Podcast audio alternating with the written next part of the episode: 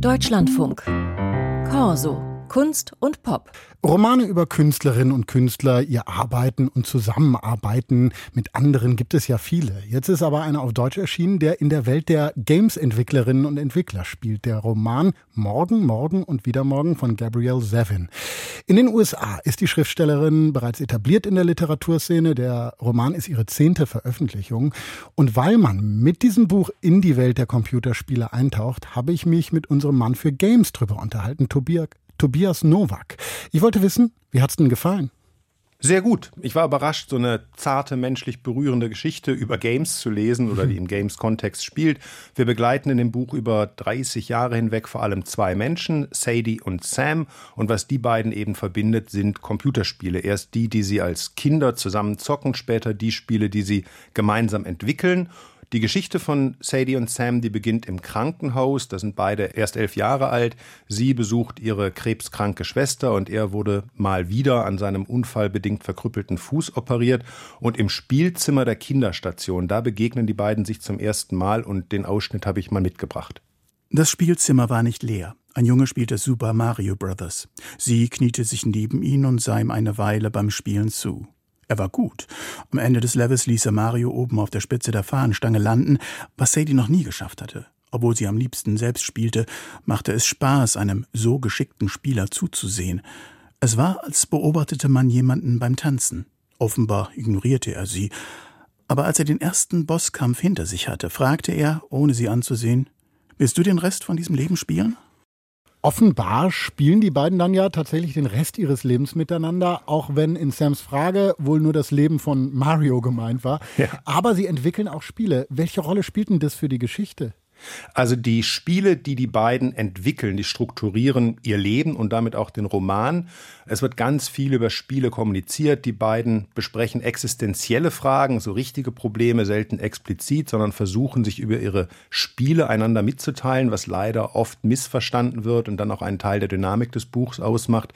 Aber den Großteil der Geschichte sind sie aber auch noch sehr jung und gegen Ende des Buchs erst äh, so alt, dass sie in der Lage sind, sich erwachsen über ihre Gefühle auszutauschen.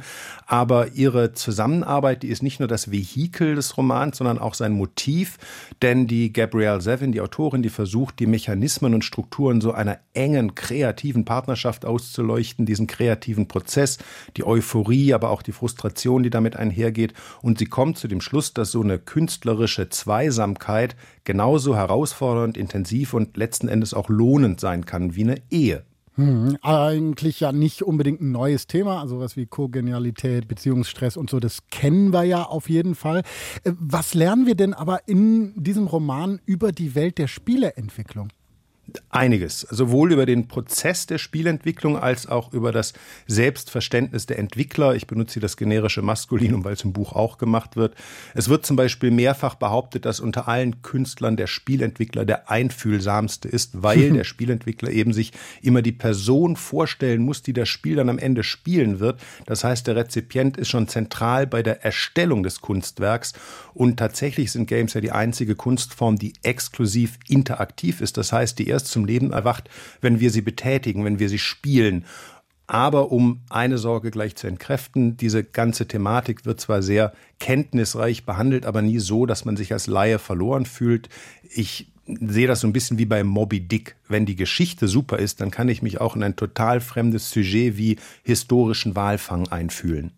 Seit ein paar Jahren verändert sich da ja schon einiges, aber im Großen und Ganzen belächelt der Kulturbetrieb ja eher so die Welt der mh, hm, interaktiven Unterhaltungselektronik. Also das wird nicht so richtig ernst genommen. Wie sieht es denn speziell in der Literatur aus? Wie geht die mit dem Thema Games um? Also für mich als Bücherwurm und Gamer war das immer ein bisschen schwierig. Gab nur wenige Romane, in denen Games auf eine Art und Weise thematisiert wurden, die sowohl literarisch überzeugt als auch meinem Medium der Games gerecht wird. Aber nun wird ja zunehmend eine Riege von Autorinnen und Autoren gelesen, die mit Games aufwuchsen und deshalb so einen ganz natürlichen und auch überzeugenden Umgang damit haben.